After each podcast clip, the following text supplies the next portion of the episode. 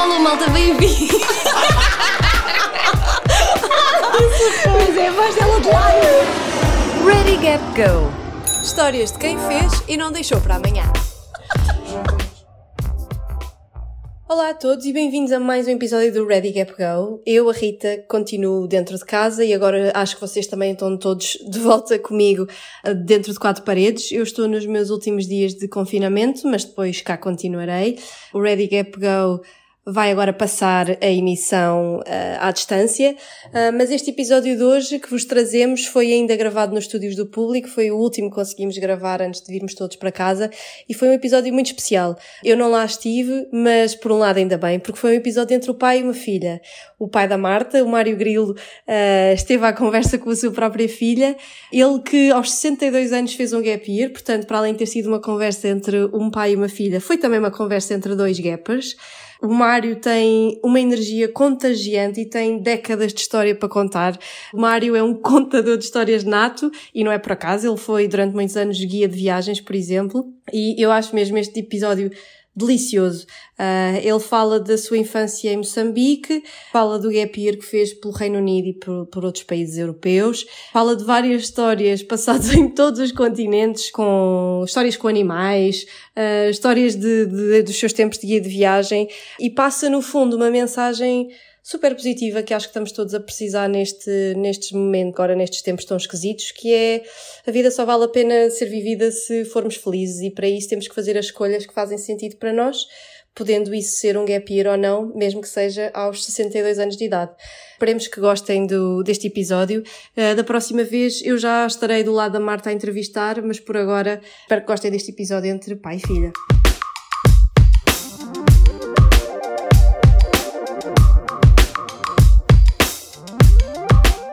Malta, estou aqui com um convidado muito, muito especial, porque é nada mais, nada menos do que o meu pai. Alô, pai? Olá, filhota. Então, tudo bem? o meu pai está aqui porquê? Perguntam-se vocês. O meu pai, durante muitos anos, foi agente de viagens e viajou por mais de 140 países. E não só, lá está, é pai de uma gapper, eu, como também ele próprio é um gapper, não é? Tu fizeste um gap year agora no. mais recentemente, ou seja, não no ano passado, mas ainda parte do, Sim, do ano passado. parte do ano passado, exatamente. Pois, porque tu viveste a tua vida, aliás. Se calhar podemos fazer aqui um. Um, Um flashback? um flashback, exatamente. Ok, vamos embora. Uh, e perceber também que foi uma das perguntas que fizeram aqui no nosso Instagram, que é, no fundo, com que idade é que tu começaste a viajar e como é que surgiram então as viagens uh, na tua vida? Bem, isso é uma história que me leva a, a séculos atrás, porque realmente eu comecei a viajar muito cedo, uh, em Moçambique, onde eu passei a minha infância e a minha juventude, e posso dizer-te que com 10 anos fui à boleia para um local a 500 km de Lourenço Marques, a atual Maputo. Foi a minha primeira viagem, de certa Porquê é maneira. que eu nunca soube disto? Uh, pois, tem sempre algumas, uh, alguns coelhos na cartola ou alguns grilos na gaiola para, para apresentar nestas ocasiões especiais que eu guardo. Agora a próxima é para a próxima entrevista que me fizeres, por exemplo, na televisão. Olha, pode ser, pode ser. Mas então tu, tu com 10 anos apanhaste uma boleia De com 10 anos fui, passei um mês numa, numa aldeia perto do- de uma aldeia que se chama Zavala, onde passei um mês, num, era o único europeu que estava numa aldeia de, de pessoas africanas, de negros africanos, não é? De uma tribo africana, que são conhecidos pelos marimbeiros de Zavala, que é uma, uma marimba, que é um instrumento eh, de percussão africano, e estive lá um mês com eles. O que é que estiveste lá a fazer?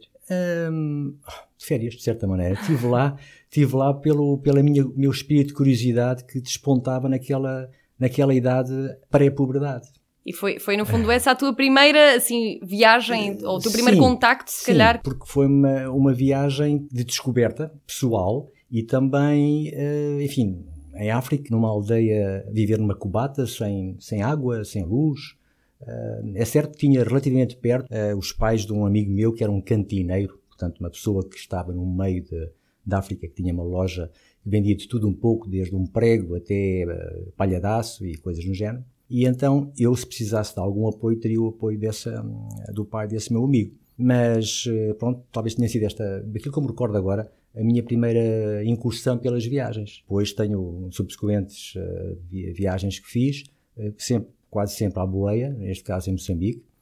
Fins de ano, acampava, E, Eu desconhecia portanto, esta tua faceta de hitchhiker, confesso. É verdade, é verdade. Hoje faz um pouco de, de, de confusão, mas a mim dá uma grande alegria ter desfrutado de uma África onde ainda se podia uh, viajar à boleia em segurança. Na altura, ou seja, tu viajavas sozinho, tu viajaste sozinho? Sim, neste, neste caso fui sozinho.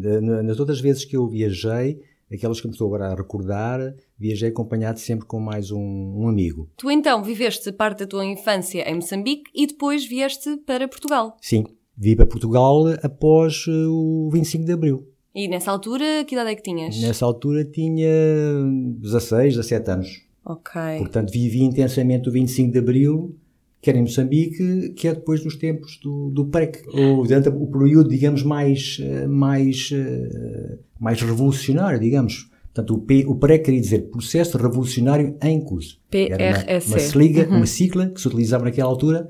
Estamos no tempo do PREC. PREC, para vocês, se calhar hoje, é isso do PREC. É P, processo, R, revolucionário, E, em e o C, curso. Bem-vindos à aula de História de Mário Grilo. Ah, te peço desculpa. Não. É porque eu tenho sempre, meto sempre assim aqui umas buchas de... Não, mas eu acho, eu acho que isso é uma característica muito, uh, muito tua, muito própria, que, que acho que faz todo o sentido partilhares.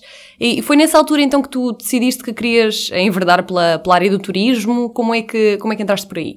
Não, não é, não, essa não foi a primeira opção, o turismo. A primeira opção da minha vida em termos de académicos, foi tirar o curso de Direito, mas com, uma, com algo que tinha a ver com turismo, ou pelo menos com viagens, ou com culturas, ou com povos, que era, eu gostaria de ter sido embaixador ou cônsul. E para poder chegar a, a embaixador ou cônsul, de acordo com a lei vigente na altura, era preciso ter o curso de Direito. Só com o curso de Direito é que poderíamos entrar no Ministério dos Negócios Estrangeiros e depois fazer carreira diplomática e um dia, eventualmente, ser cônsul ou ser embaixador. Portanto, como sempre fui uma pessoa de compromissos e sempre gostei de conhecer o mundo, enfim, gostei, gostava naquela altura, eh, não, mal sabia eu que a minha vida ia me proporcionar esta, esta maravilha de conhecer eh, vários países e povos e culturas, religiões, enfim, tudo isso que me, que me fascina.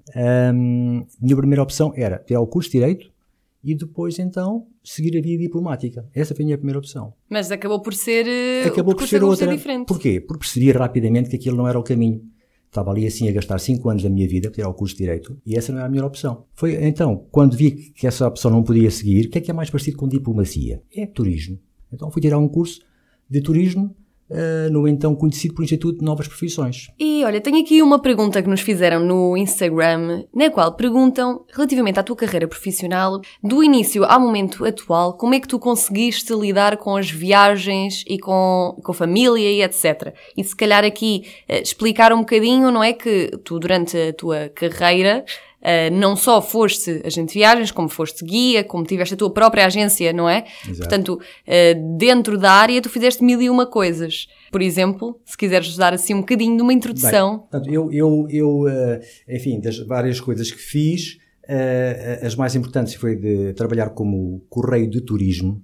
correio de turismo é um guia que conduz as pessoas por qualquer parte do mundo e que coordena todo o trabalho com os outros guias locais de cada um dos países que se visita. Portanto, fui correio de turismo e esse é um aspecto que, que, me deu logo inicialmente uma grande abertura uh, e um grande entusiasmo em relação à, à minha vida.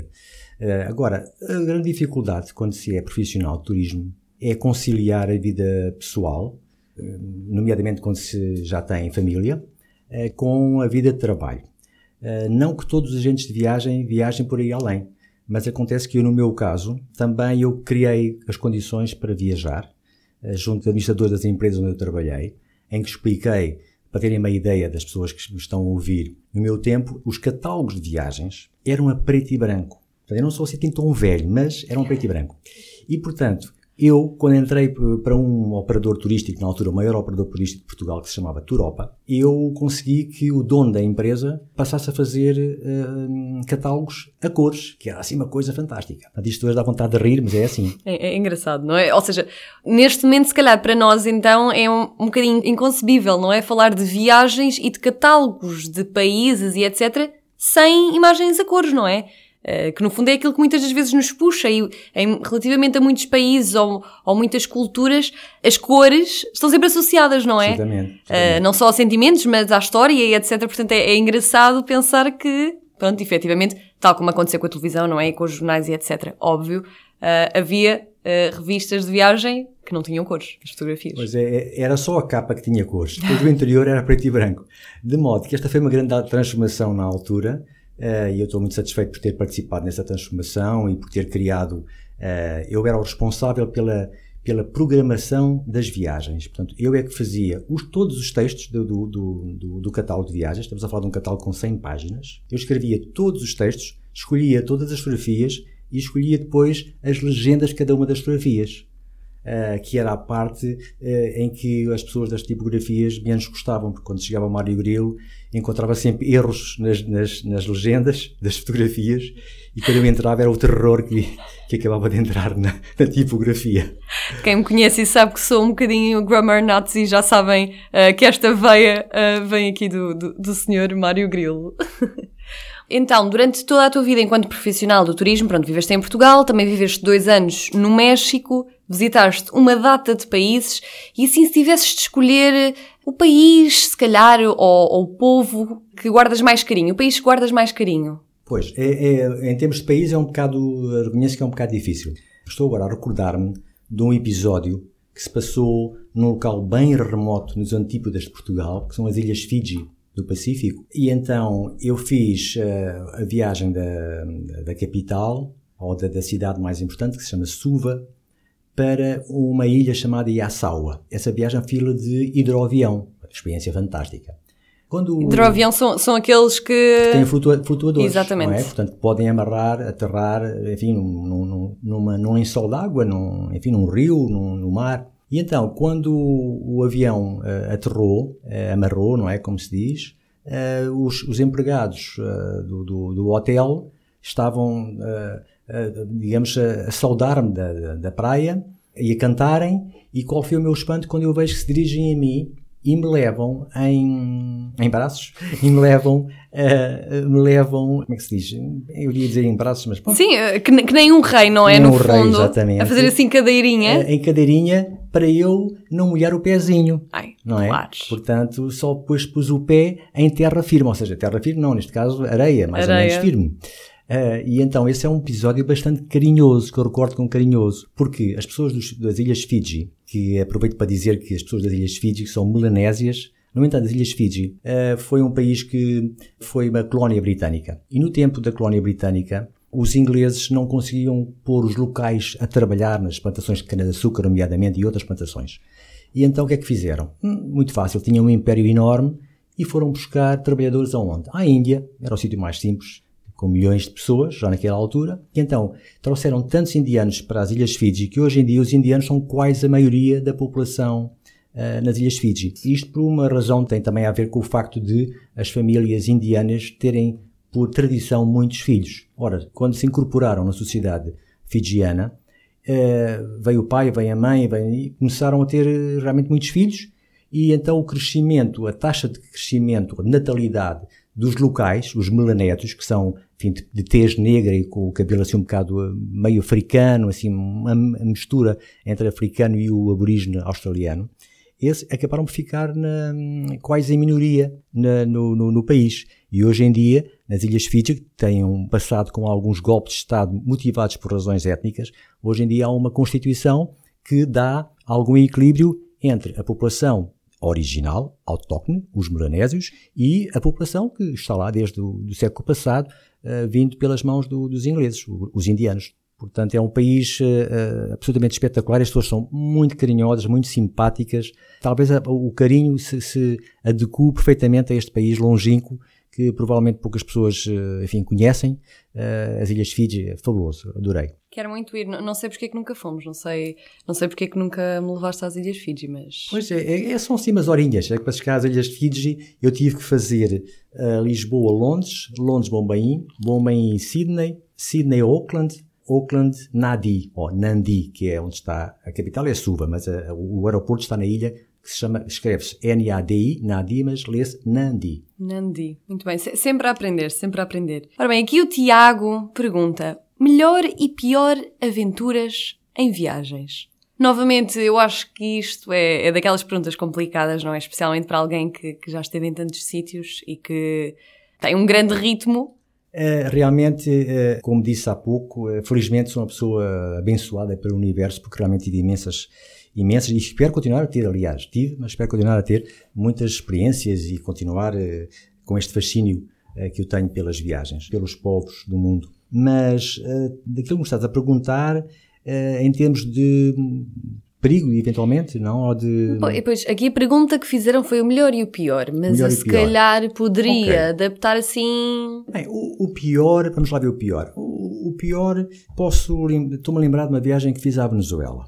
Fui à Venezuela e fui uh, visitar umas, umas cascatas uh, impressionantes que existem na, na, na Venezuela, em Canaima. E então havia um challenge, um desafio, que era passar as cascatas para o outro lado, mas por baixo por baixo das cascatas, portanto, digamos, o espaço entre onde a água cai e está a rocha, digamos. Estilo é? como se vê nos filmes, em como que eles estão... Filmes, estilo okay. o Mário Grilo, os salteadores da Arca Perdida.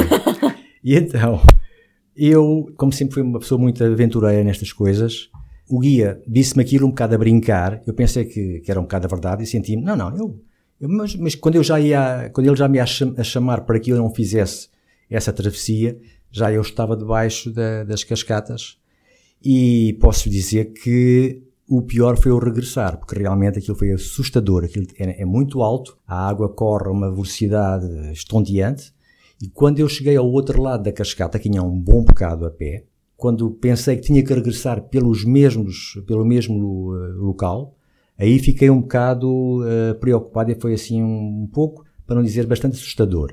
Talvez agora diga que é muito assustador. Na altura não raciocinei assim, porque se tivesse associado que era muito assustador, tinha, fico, tinha hoje lá estava. Ou então tinha, tinha ir lá buscar-me com um helicóptero. Um helicóptero. É? De modo, essa foi uma das, das coisas mais uh, exciting, digamos, que aconteceu, mais aventurosas e mais. Uh, uh, é um bocado perigoso, não é? Mas realmente não, não medi muito bem, mas foi uma experiência absolutamente fantástica. Então, quando apanhei com um bocado daquele jorro da cascata em cima do corpo, e que ia, ia resvalando para, para baixo, isso é uma coisa incrível. Uh, depois tinhas falado uma coisa que fosse mais. É que era a melhor, mas eu se calhar de melhor vou adaptar para se calhar mais engraçada, surpreendente.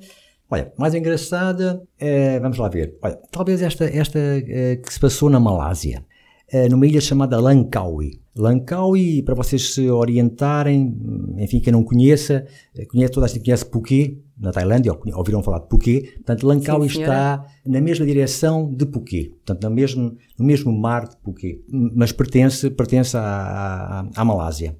Uh, e então eu fiquei num hotel, Langkawi é ao contrário de Phuket, Phuket tem muitos hotéis, tem belas praias, mas tem já talvez muita construção. Em Langkawi não, há muito poucos hotéis e há muita vegetação, há uma floresta, uma floresta tropical absolutamente incrível. E eu fiquei num hotel eh, localizado exatamente no meio da floresta. E então, nesse hotel, fiquei lá alguns dias e no, na primeira noite, ou aliás, a primeira manhã, acordo com. Uh, eu gosto muito de dormir com quase tudo escuro, que é para não acordar, um bocadinho de luz, eu fico logo, acordo logo. Aliás, antigamente quase punha óculos escuros quando eu acordava. e então vejo um barulho assim estranho no quarto e quando estou por mim, o que é que eu vejo? Um macaco dentro do meu quarto. Tinha Mas entrado, para onde é que ele tinha entrado? Tinha entrado pela janela, que estava eh, entreaberta, porque isto porquê? Apesar de, de, eh, de ter ar-condicionado, tudo isso, eu quis eh, ouvir o barulho à noite da chuva, aquela chuva intensa da, da, da zona da floresta úmida, não é? Floresta tropical, e aquele barulho é absolutamente incrível, faz-me lembrar muito a África.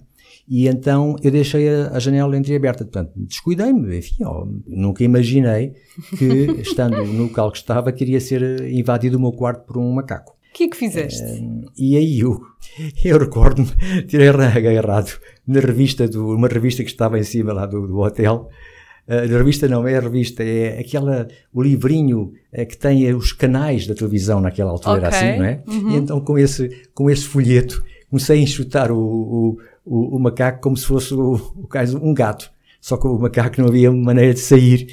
E, entretanto, a, porta por ele tinha entrado, a janela onde tinha entrado era uma, era uma fresta muito pequenina e a linha era relativamente grande. Eu estava com um misto de, de, de medo uh, e ao mesmo tempo de, enfim, de completamente uh, boquiaberto com o que tinha acontecido, mas desejoso que ele saísse do, do quarto porque o macaco tinha, tinha umas dimensões razoáveis e quando olhava para mim e esticava abria assim um bocadinho a boca, eu via aqueles dentes assim um bocado afiados, fiquei com um bocado de receio. Mas lá consegui enxutar, tenho pena não ter uma, uma, câmera na altura para filmar, ou não tivesse lá uma câmera a filmar, porque eu enxutei estilo gato, não chu, chu, chu, chu, chu, chu, chu.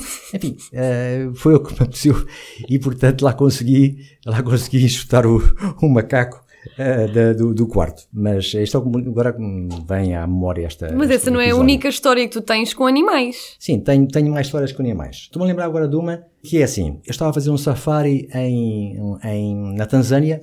No, no, no, Parque Nacional de Serengeti. Super conhecido. É um super conhecido, não é? O Serengeti é um rio eh, que, na realidade, separa Tanzânia do Quênia. Eh, essa é foi uma forma que encontraram na altura na Conferência de Berlim, já estou a voltar para a história, quando os europeus resolveram esquartejar a África e, e dividir esta parte é para mim, esta parte é para ti, com exceção de Portugal, que já tinha as suas fronteiras devidamente definidas, em Angola, Moçambique, Guiné e todas as outras posições marítimas ou províncias ultramarinas, como se chamavam na altura.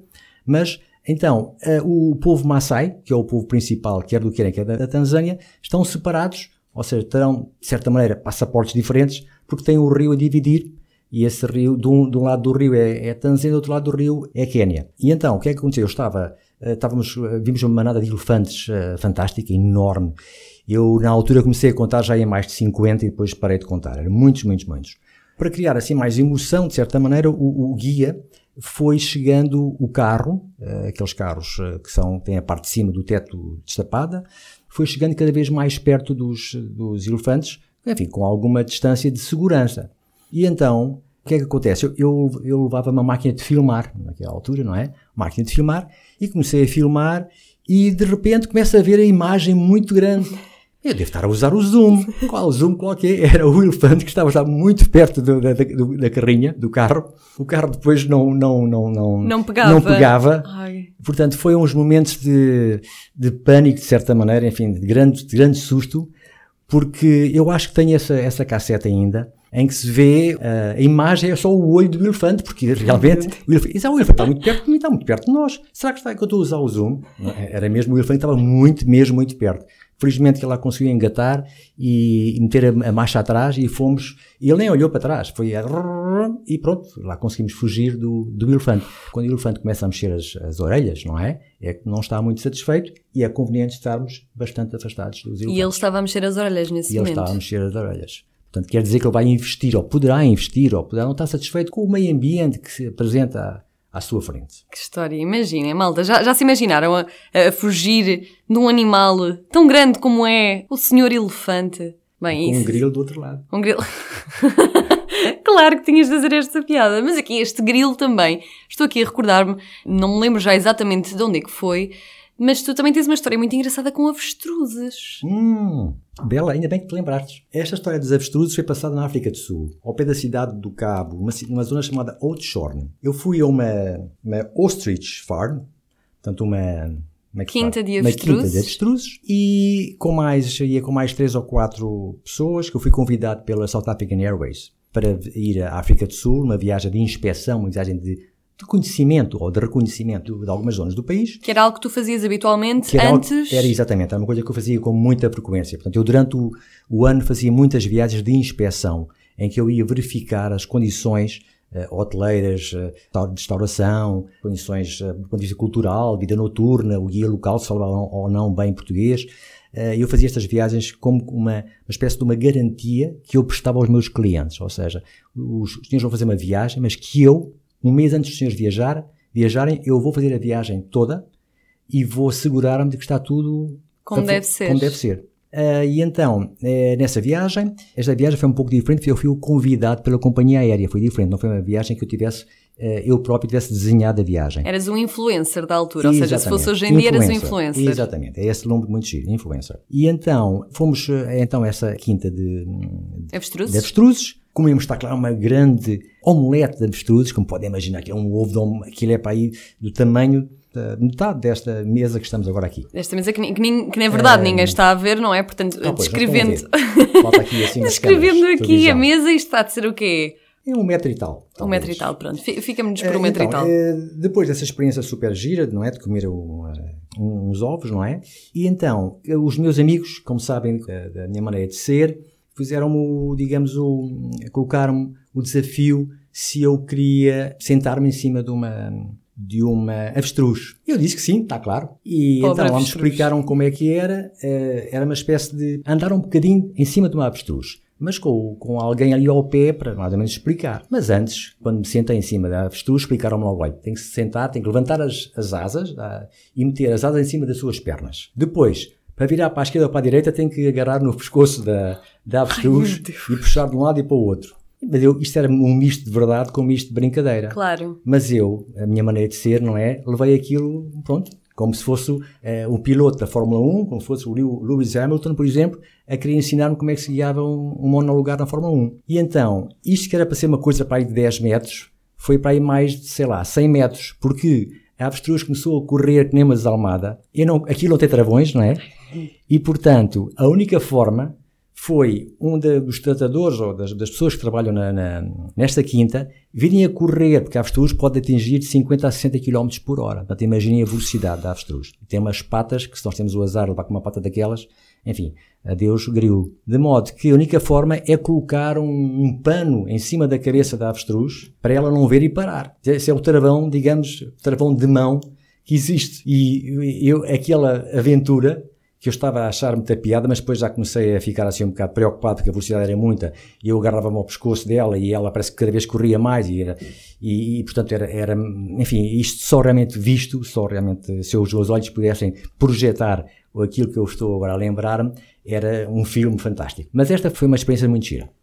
Eh, Essa história eu recordo-me de ser pequenina e de tu contares e na altura dava muita vontade de rir. Hoje em dia também já olho e já ouço com outros olhos e com outros ouvidos e também pergunto, não tiveste pena da avestruz? Uh, não, não. Quer dizer, uh, não, não tive naquele momento, ou naquela altura, uh, não, não tive pena, não. Uh, agora, com a tua intervenção, chamando a atenção para o aspecto de natureza uh, da, dos animais e da relação com os, com os animais, uh, eventualmente hoje não faria, não, não, teria uma experiência destas, a não ser que, que isso fosse. Enfim, acho que não, acho que não, penso que não, não faria uma coisa dessas. Eu penso que, tal como na história, temos que contextualizar tudo o que fazemos na nossa vida, ou seja, coisas que fizemos há 20 anos, ou há 30, ou há 10, mas que hoje, do ponto de vista político, social, filosófico, ético, uh, ético uh, uh, há outras formas e temos que nos adjornar, e temos que realmente que nos atualizar e ter o respeito que, que nos merecem eh, os animais, neste caso avestruz, como pode ser um outro animal qualquer. Sim, sim, claro, eu não poderia estar mais de acordo contigo e, e, lá está, fiz esta questão que acho que na verdade nunca te tinha feito, mas acho que aí tocaste num ponto super importante que é no fundo perceber o, o tempo em que estamos e a, a fase da vida e, de, e, da história, não é? Mas no fundo, o momento em que estas situações ocorrem, não é? Portanto, isto já foi algo que aconteceu já há muitos anos e portanto o, o Mário de antes se calhar faria determinadas coisas que hoje em dia o Mário de agora não faria, mas se há coisa que tu não deixaste de fazer nunca foi viajar, não é? Começámos e bem a falar disso que tu, há dois anos, uh, se não estou uh, enganada, estavas a viver cá em Portugal, acabaste por te mudar para a Inglaterra, não foi? E depois houve aí um momento que eu gosto muito de chamar do teu, do teu gap year. Como é que é fazer um gap year aos, se posso dizer, aos 62 Podes anos? dizer, podes dizer. Tenho muito, muita honra em dizer que tenho esta idade e admitir que tenho esta idade, mas também admitir que a minha cabeça e o meu, o meu, o meu espírito não corresponde à, àquilo que está uh, inscrito No ou BI. digitalizado, digamos, no, no BI ou agora no cartão do, do, do cidadão. Sim, o termo jovem, na verdade, é? É, é, relativo, não é? Jovem onde? É relativo, sim. Uh, eu há pouco estava, estava aqui assim a pensar uh, em termos do que é estar, o que é sentir-se jovem e tem realmente muito a ver com o relacionamento com as pessoas mais jovens.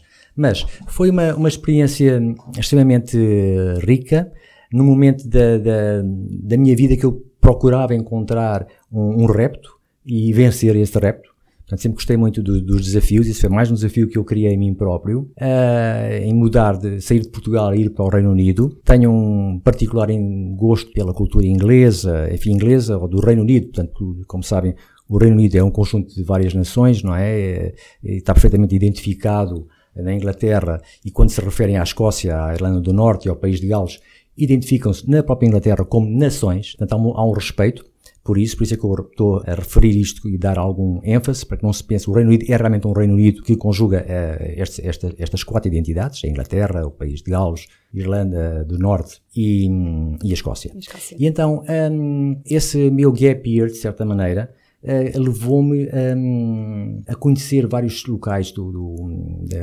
do Reino Unido, nomeadamente o norte da Inglaterra e a, e a Escócia, foi onde eu, uh, onde eu criei, digamos, mais uh, âncoras, porque realmente os escoceses, a própria paisagem, a tal maneira arrebatadora, que por mais vezes que a pessoa se dirija à Escócia, tá, há sempre coisas novas para, para explorar. E eu, se tu me permites, na Escócia tenho um, eu sou um grande apreciador de whisky de malte. E então, minhas uh, searches, minhas investigações sobre o, uh, o whisky de malte, deparei com uma ilha atrás do sol posto lá do, do mar da, do norte, na Escócia, que é única no mundo. É uma ilha que tem, uh, salvo erro, oito destilarias diferentes de whisky. E então, Uau. para terem uma ideia, mais ou menos, todo o ponto de ligação para essa ilha será Glasgow. Eu fui até Glasgow, fiquei, eh, fiquei em Glasgow com, na casa de uma, uma pessoa, minha amiga, e depois daí fiz eh, três horas de carro até um, uh, um, o Porto, e depois fiz mais quatro horas de barco para chegar então a uma ilha remota onde há oito, salvo oito destilarias de whisky. Portanto, essa foi uma das, das incursões que fiz para o Reino Unido.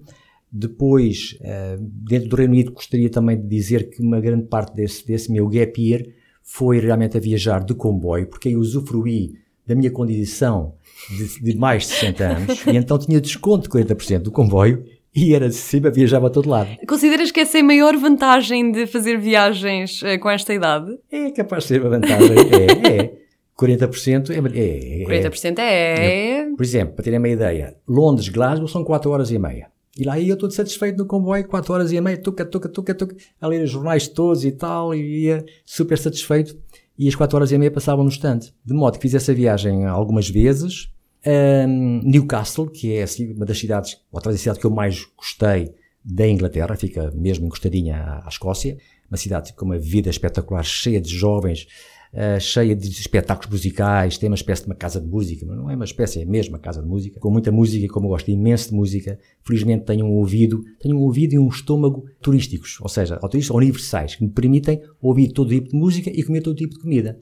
E, portanto, isso uh, facilita um bocado uh, quando nós queremos uh, criar uma certa uma interatividade com os, com os locais. Com os Geordies, neste com caso, os Geordies, não é? Exatamente, exatamente, com os Geordies. Então, já agora posso dizer como é, como é que se diz olá em Geordie, é Arit. Como? A Arit. Arit. Arit Mário e eu, Arit Mário, mas não, eu sou Mário, não sou Arit. Não, não, Arit é olá. Ah, ok, pronto. Ah, não agora, fazia ideia que tinham... Um... Geordie tem um dialeto, uh, Geordie é mesmo um dialeto específico de, de Newcastle.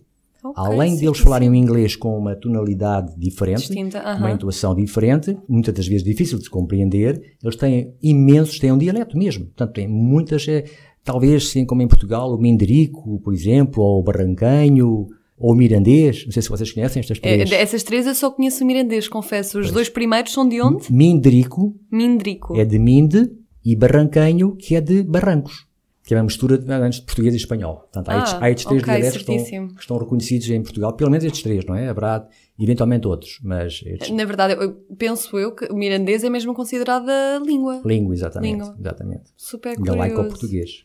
Estavas tu a dizer, e bem, que, que estiveste muito tempo uh, no Reino Unido, mas não só.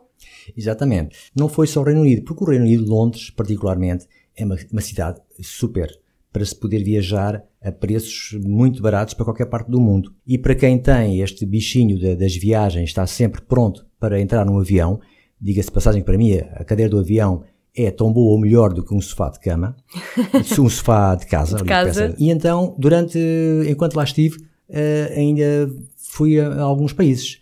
Eh, nomeadamente fui ao país do Drácula, não é? é? Fui à Roménia, uh, gostei imenso da Roménia. Sim, também já tivemos aqui o Duarte, ele que também teve, passou uma larga temporada na, na Roménia. Pois gostei imenso da, da, da Roménia, foi uma, uma, surpresa. Mas assim, o mais espetacular, fiz uma viagem muito, uh, muito interessante e muito, do ponto de vista pessoal, única. Considero a minha viagem única mesmo, em termos de, de, de experiência de vida, que foi o Nepal. Eu estive um mês no Nepal e o que é que eu estive lá a fazer? Nem mais nem menos, estive num retiro budista, estive num mosteiro, num verdadeiro mosteiro com outros monges, eu não sou monge, mas enfim, Uh, nem sou budista, sou um apreciador e sou um conhecedor uh, de alguma da filosofia budista, que não é uma religião, o budismo não é uma religião, portanto os, os, budistas não, não acreditam num ser superior como os católicos, por exemplo, há um Deus, para, Buda, para os budistas não há um Deus. A filosofia é absolutamente espetacular e então eu estive um mês uh, encerrado num mosteiro, ou seja, durante esse mês eu não estava autorizado a sair do mosteiro, fazia parte do, do, do, do contrato, entre aspas, a partir do momento em que eu era admitido para estar lá um mês, era um mês para levar uma vida monástica, podemos assim dizer, e que, enfim, eh, é absolutamente incrível isto que se passou esse mês. Era, era daqueles mosteiros nos quais tu tens de estar em silêncio durante bastante tempo? Exatamente. Como é que, como é, como é que funcionava o teu dia a dia? Pois, o meu dia a dia uh, era assim um bocado atípico quando comparamos com os nossos dia a dia aqui em Portugal ou noutros países aqui europeus. E às 5 da manhã tínhamos que acordar e, e íamos para uma primeira meditação. Íamos para um templo, para o templo, e o, era uma meditação orientada, portanto, alguém que orientava, que guiava. Uhum. Uh, guiava a meditação, e era mais ou menos das 5 até às 6, cerca de uma hora de, de meditação. Escusado está a dizer que muitas das vezes a minha meditação, o que é que acontecia?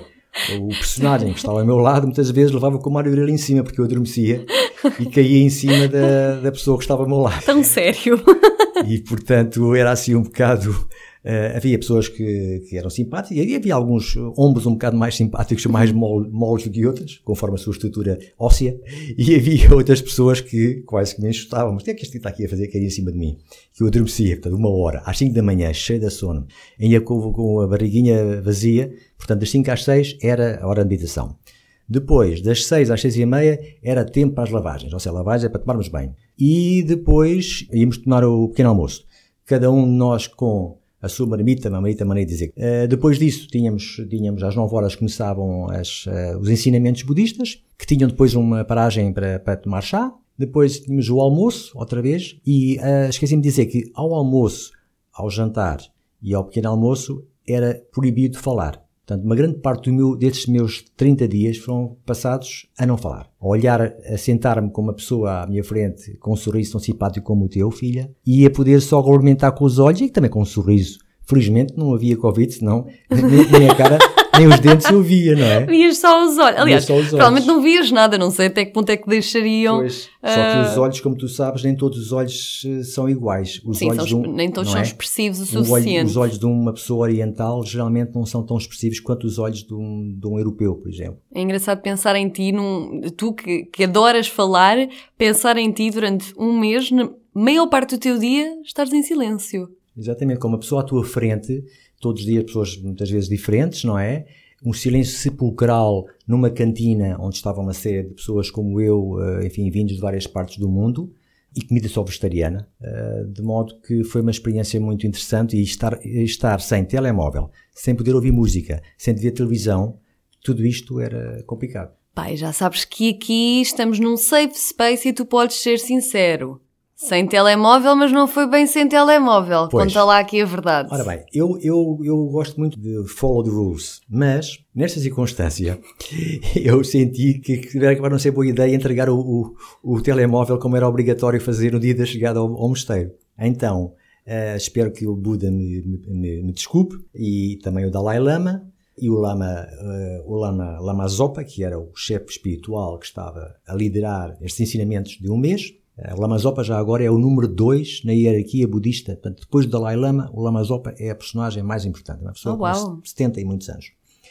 E então eu realmente omiti aquelas, enfim, aquelas mentirinhas que não, mas omiti que não, não tinha, não tinha realmente o, o telemóvel.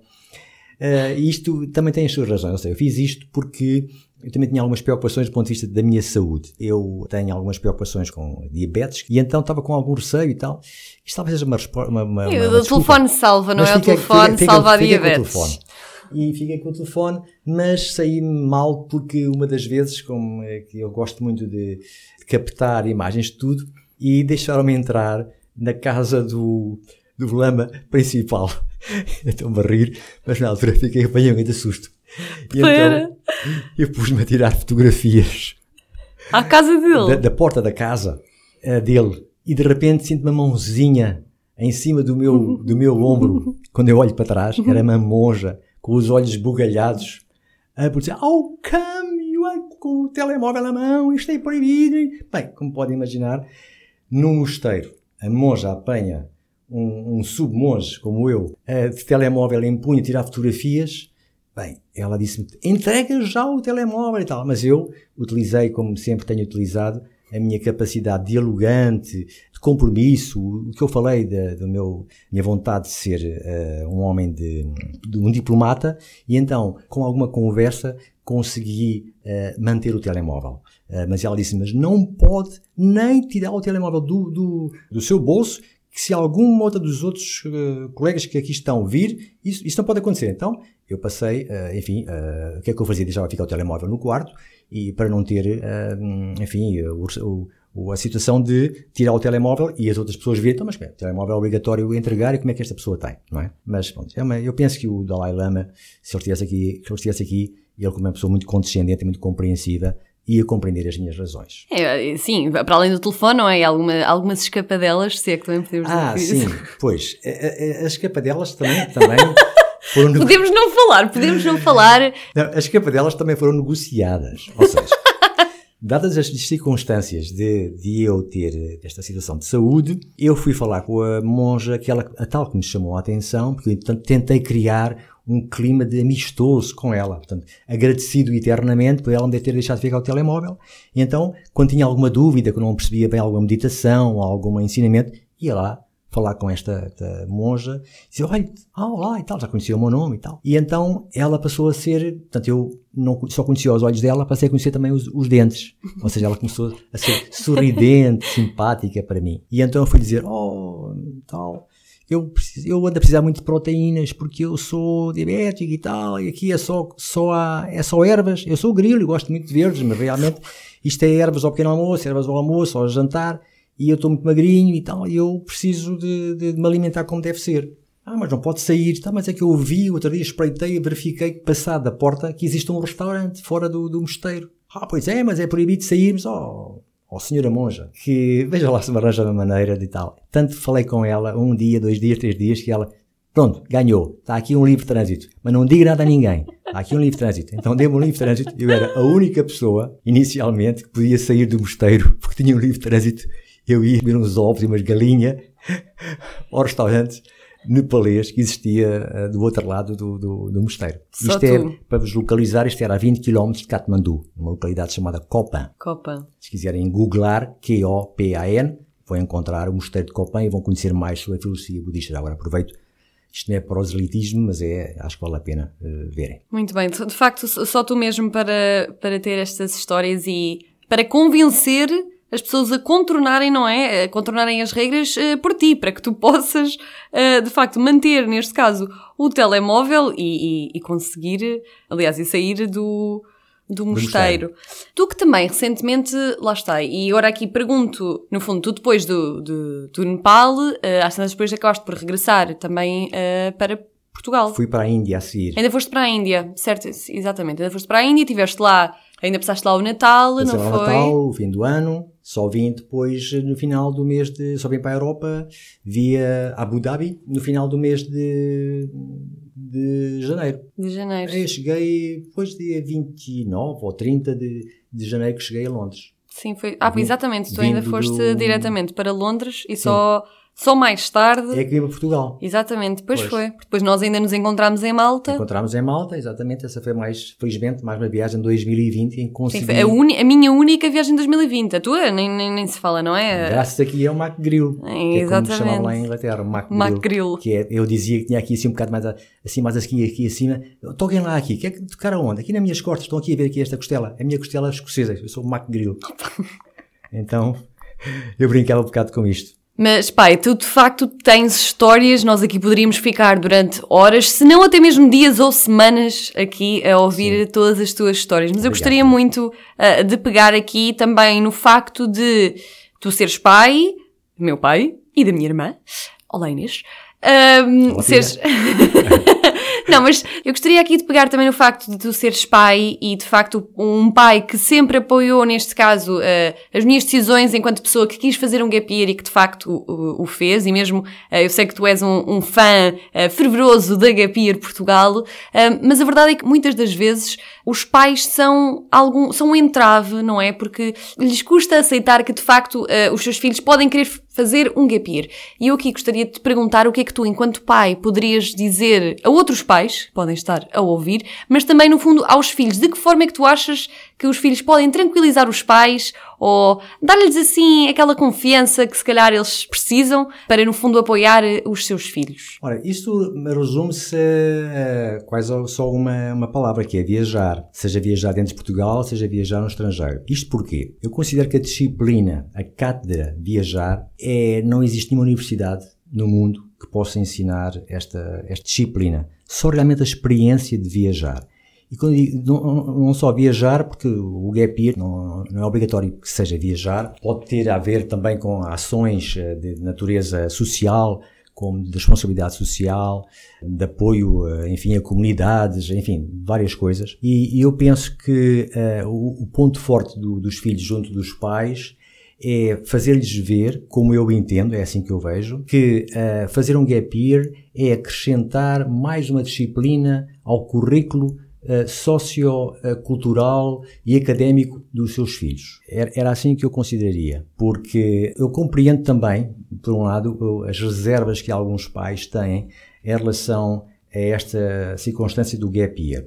Isto porque, recuando alguns tempos atrás, Uh, o, que estava estabelecido, cá está uma vez mais, a pessoa tem que se atualizar, o que estava previamente estabelecido na sociedade era tirar o curso rapidamente, o melhor possível, com as melhores notas, para começar a trabalhar logo no dia seguinte. Mas hoje em dia, já há alguns anos esta parte, não é assim. Infelizmente não é assim, porque pessoas da minha geração, há muitas pessoas, não é o meu caso, felizmente, há muitas pessoas que tiveram décadas a trabalhar atrás de uma repartição, ou atrás de um, de um balcão, ou, ou numa empresa, anos e anos a trabalhar todos os dias com a tal pouca vontade de se levantarem todos os dias. Porquê? Não gostavam do chefe ou não gostavam do trabalho, da natureza do trabalho. Portanto, o Gap Year vai proporcionar aos jovens uma relação, primeiro que tudo, com eles próprios. Ou seja, se o jovem estiver realmente uh, sozinho ou estiver em condições particulares fora da sua zona de conforto, vai ter que crescer, mas rapidamente, em dias quase. É quase a metamorfose da, da da, da, libélula, né? tem que ser muito rápido. E isso vai criar uns alicerces nesse jovem que o pai, por muitos cursos que queira dar ao filho, nunca conseguiria proporcionar esta experiência que o filho vai ter. Mesmo aquelas pessoas, aqueles, aqueles jovens que são mais fechados, mais reservados, todos eles vão explorar o seu eu quando estiverem em condições completamente diferentes. Portanto, esse, para mim, é um dos pontos em que os filhos deveriam uh, rebater junto dos pais.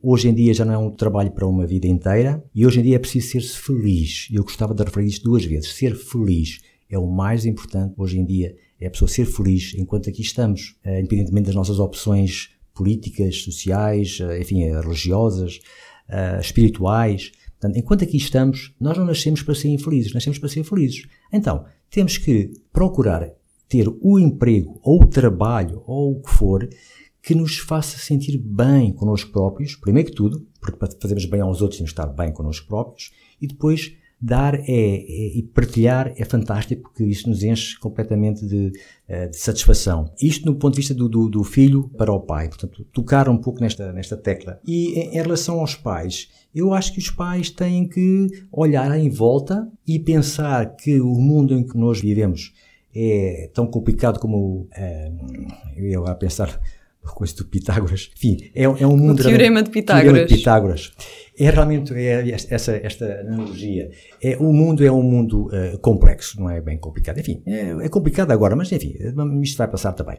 É, é complexo. E, e, nós temos que preparar os nossos filhos. Imaginemos, portanto, eu, ponho, eu acho que é assim: um pai tem agora um filho com 18, 20 anos.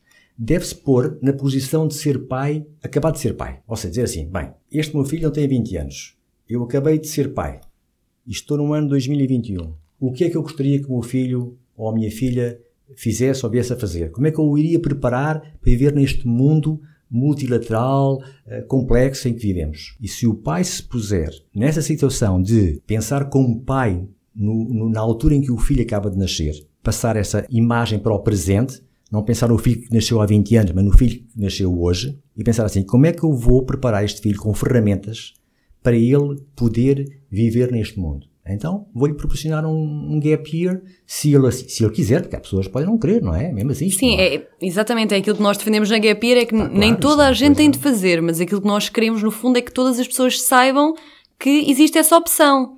E, e, portanto acho que esse foi um, um, bom remate e acho que tenho de dizer que estás contratado, se nós pudéssemos, estava já contratado. Okay.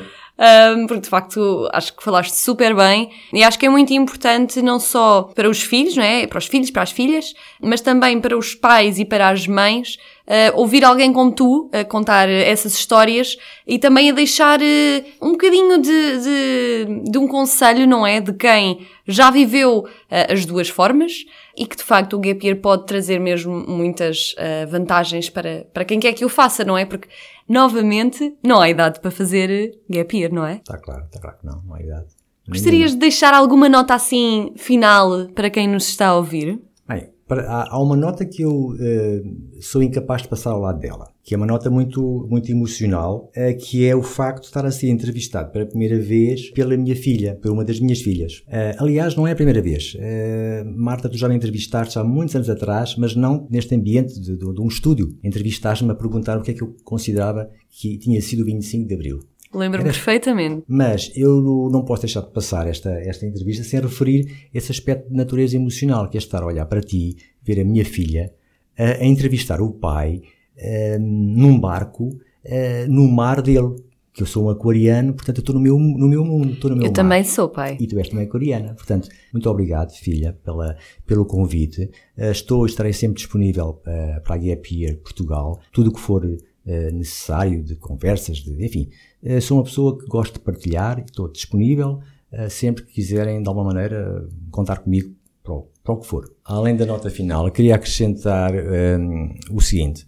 Uh, não esteve hoje presente a tua habitual colega Rita uh, Pinto Coelho, que eu tenho muita pena que não tenha estado presente, porque Mesmo? ela iria certamente enriquecer uh, aqui a, a, nossa conversa, porque duas pessoas, duas entrevistadoras, vão sempre enriquecer uma conversa. E quero aproveitar também, apesar de não a conhecer, só, só conheço a bonita voz dela e a forma bastante, quer dizer, desempoeirada como ela faz as perguntas, porque já ouvi alguns podcasts de vocês as duas e acho que vocês as duas fazem uma excelente equipa, complementam-se muito bem, ela tem uma boa dicção também. Obrigada. E uma vez ela não está cá por razões de, de ordem profilática, uh, eu uh, daqui mando-lhe também uma, uma saudação viajante esperando que ela venha em breve e que um dia nos possamos conhecer, ou tomar um café, ou numa entrevista, ou viajar, o que for.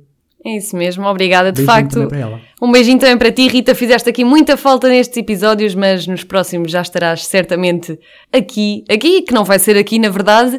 Muito provavelmente os próximos episódios vão ser gravados à distância. Senhor Mário Grilo, meu pai, agradecer uh, uma vez mais o facto de teres vindo e teres partilhado algumas das tuas histórias. Novamente poderíamos estar aqui imenso tempo à conversa, uh, mas acho que focaste aí em temas muito interessantes e muito importantes uh, para quem nos ouve e para quem, para quem segue a Pia Portugal. Portanto, agradecer-te. Xixi. Xuxu. Obrigado. Obrigada em, em mandarim. E até à próxima, malta.